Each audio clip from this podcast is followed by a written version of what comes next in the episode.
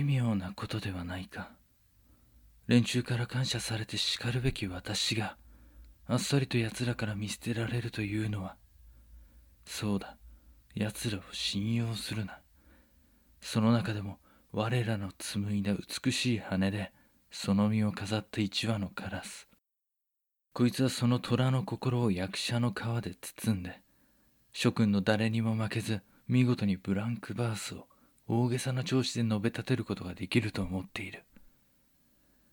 たかが何でも屋の分際でこの国で唯一自分一人がシェイクシーン舞台を揺り動かせるものだとうぬぼれているのだ。1592年9月劇作などというものに手を貸したばかりに自身の才能と命は搾取されたのだとそんな恨み事を吐いてある男がロンドンの街でひっそりと死んだという。その痩せ衰えすさんだ風貌からは分からぬ34歳。短い人生だった。なおロバート・グリーン死の間際その時唯一の友人であった劇作家ヘンリー・チェトルに小冊子の出版を託していた。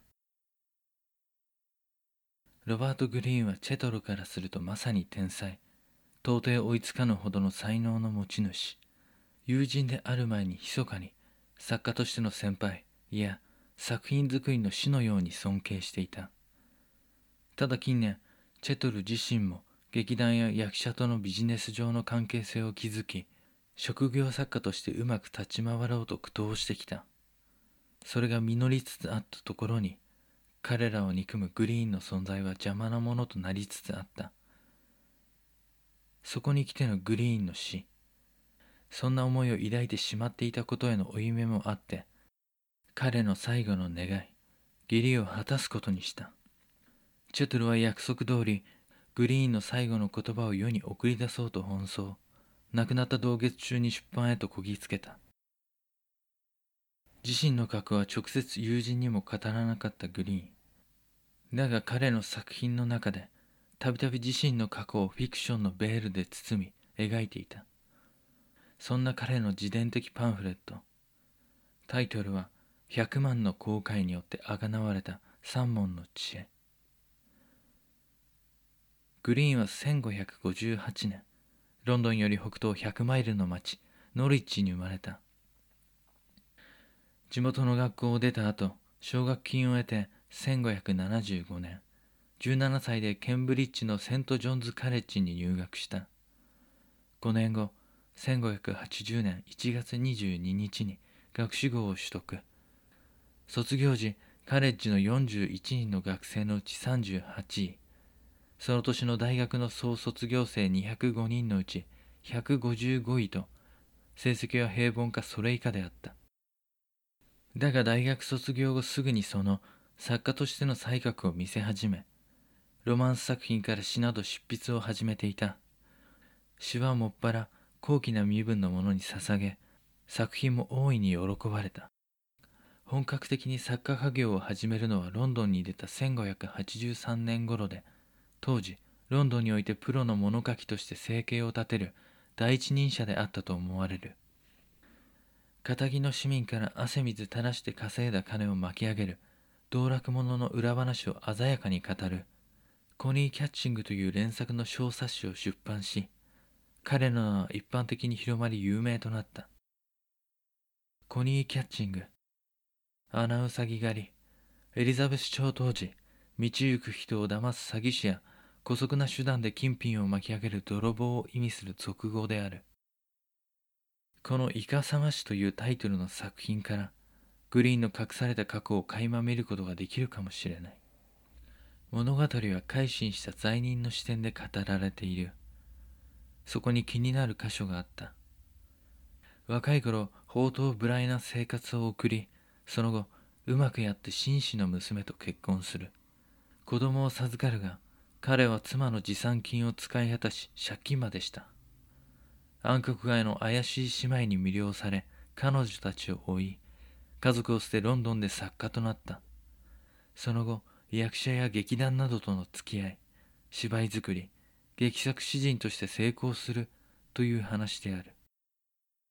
確かにグリーンはロンドンの物書きで食べていく人物の第一人者で多彩なジャンルで著作を残した。三分のロマンスに加えて多くの道徳的な対話編や鉱物をはじめとした物質の性質についての科学的著作まで書いていた。その作品の魅力と実力から芝居関係者からの声がかからないわけがなかった。だが作家としての魅力的な作品を残す陰で彼の生活は決して褒められたものではなかった。酒飲みで遊び人で金遣いはとことんだらしがなかった。そんな先を見ない生活であってもその腕一つで金を手にすることができていた。パトロンもいたのだろう。しかしその活動が劇作への執筆に移行するにつれて高貴な方々への詩やロマンスの贈り物は減っていった。だが初めは気にも留めなかった。自身の作品が芝居という場で生命を得自身の紡いだ言葉一つで多くの人々の感情を意のままにできる。そんな劇作特有の魅力に楽しさすら覚えていたからだ。それに一本書けば当面のまとまった金を手にすることができた。それらは作品制作への熱意ともなっていき彼自身次第に過去の荒れた生活から作品制作に真摯に向き合う生活へと変わっていった。芝居の世界には本当に面白い作家たちもいた。皆大学での秀才たちだ。刺激を大いに受けた。特にクリストファー・マーロージョージ・ピール。トマス・ナッシュは口が悪いが巧みな風刺を利かせる。グリーンは特に彼を可愛がっていた。さてグリーンの最も有名な芝居作品は修道士ベーコンと修道士バンゲーだろうか。当時流行りのジョージ・ピールの戦争ものクリストファー・マーローの悲劇と一線を画した新たな趣向。不思議な魔法の世界。彼らに負けず劣らずそれはそれは大人気の作品となった。演劇界の役者興行主との関係が広がってゆくグリーン。だが彼らとの関係が深まるにつれてグリーンの生活はまた荒れ始めていった。横目で彼らの金回りの良さを見せつけられ続けたのだ。芝居の興行は何度だって行える。その度に彼らは金を儲ける。だが自分はどうか。自身の血を絞り骨を削って紡いだ言葉たちそれが彼らの手に渡るそのたった一度きりの報酬。それを切り崩し食っていく毎日。次第にそういうシステムだから仕方のないことだ。とそう割り切ることができなくなっていった。彼らのように酒を飲み好きなものを食べその上どんどんと金を貯め込んでいく。蓄えを残していきたかったが劇作詩人にそれはできなかったのだ。彼らと同じ生活がしたいんじゃない。それはできないことと分かっていたからなのか？反動なのだろうか？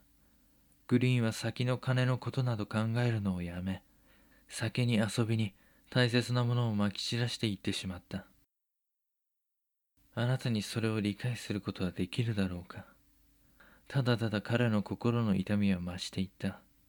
悔い改める時間もなかった。目減りする金に心もすり減っていってしまったのだ。そして1590年グリーンの新たに描いた作品クルエル・オーランド。この主演を務めたのがその時ネットの愛称で呼ばれ演劇界一番人気となっていたエドワード・アレンであった。素晴らしい脚本だった。グリーンの紡いだ言葉を使って彼の芝居は全ての人々を虜にしマーローのタンバレイン大王で得た名声に匹敵する大ヒットを記録したのだ。その世界を作ったはずのグリーンの名など消えてしまうほどにアレンとも親しくなった。グリーンの作品の魅力を語ってくれもした。また自分のために芝居を書いてほしいとも。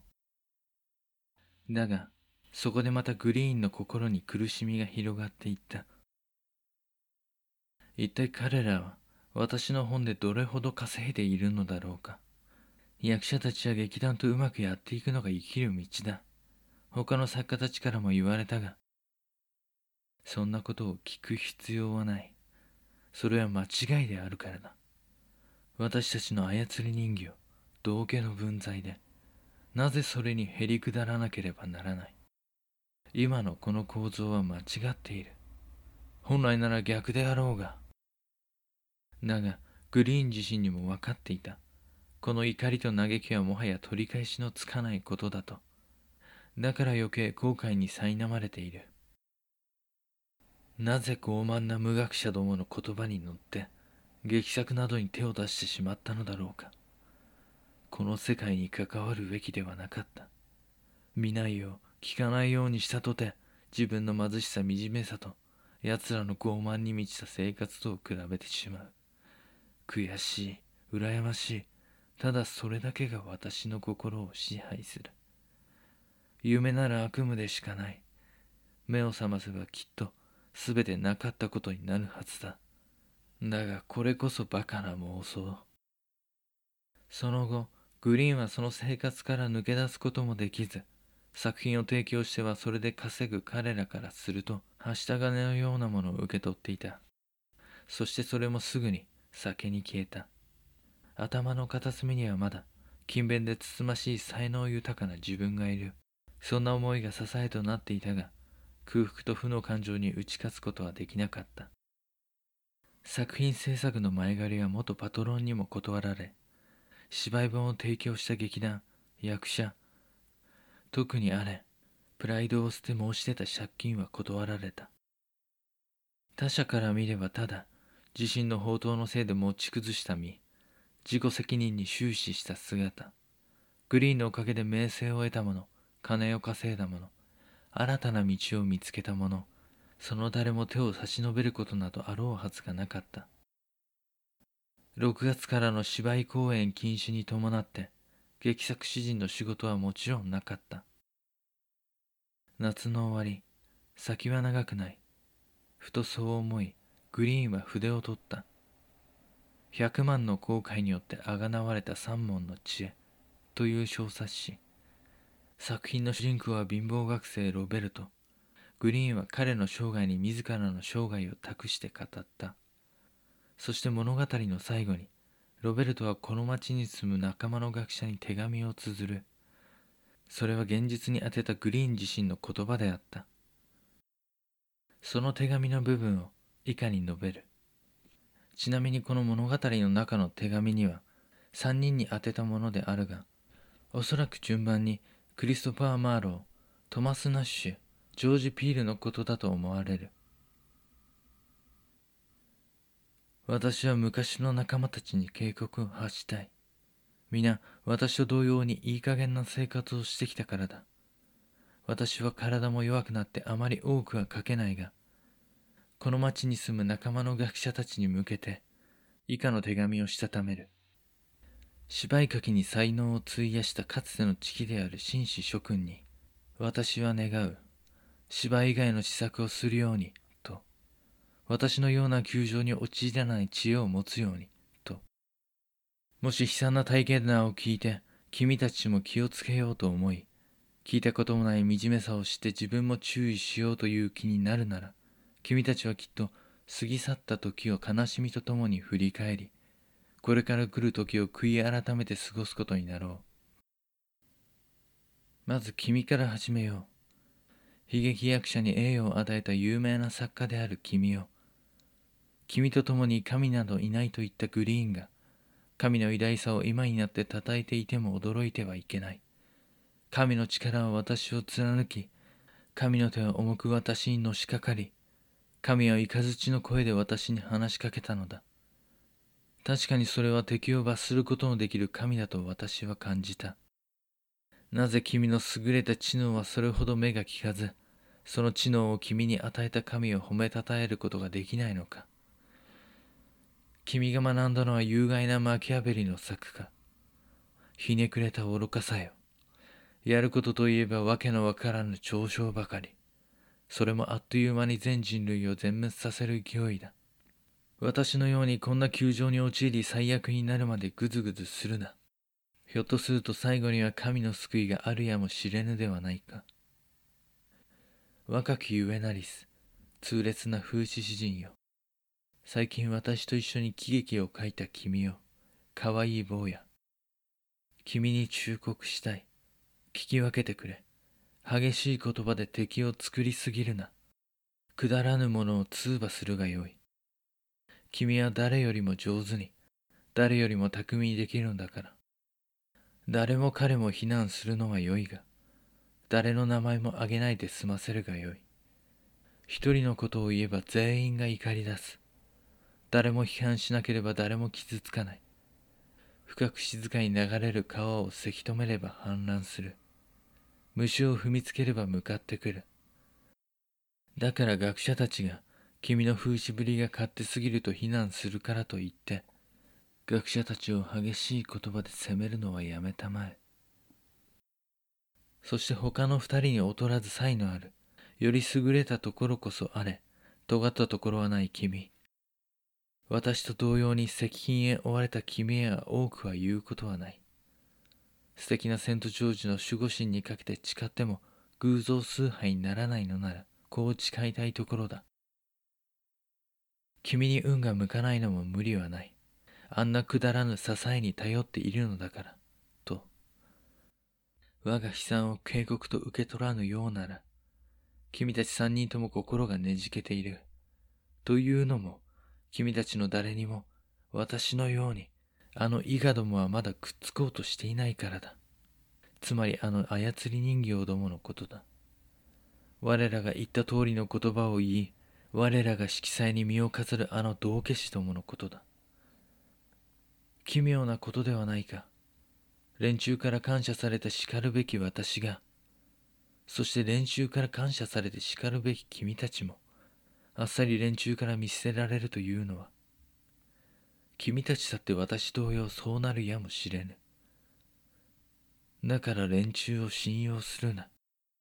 というのも、ここに我らの仕立てた羽で美しく身を飾った一羽の成り上がりのカラスがいる。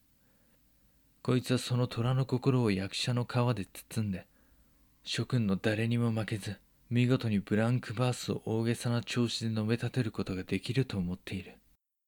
ただの何でも屋の分際で、この国でシェイクシーン、舞台を揺り動かせるのは自分一人だ。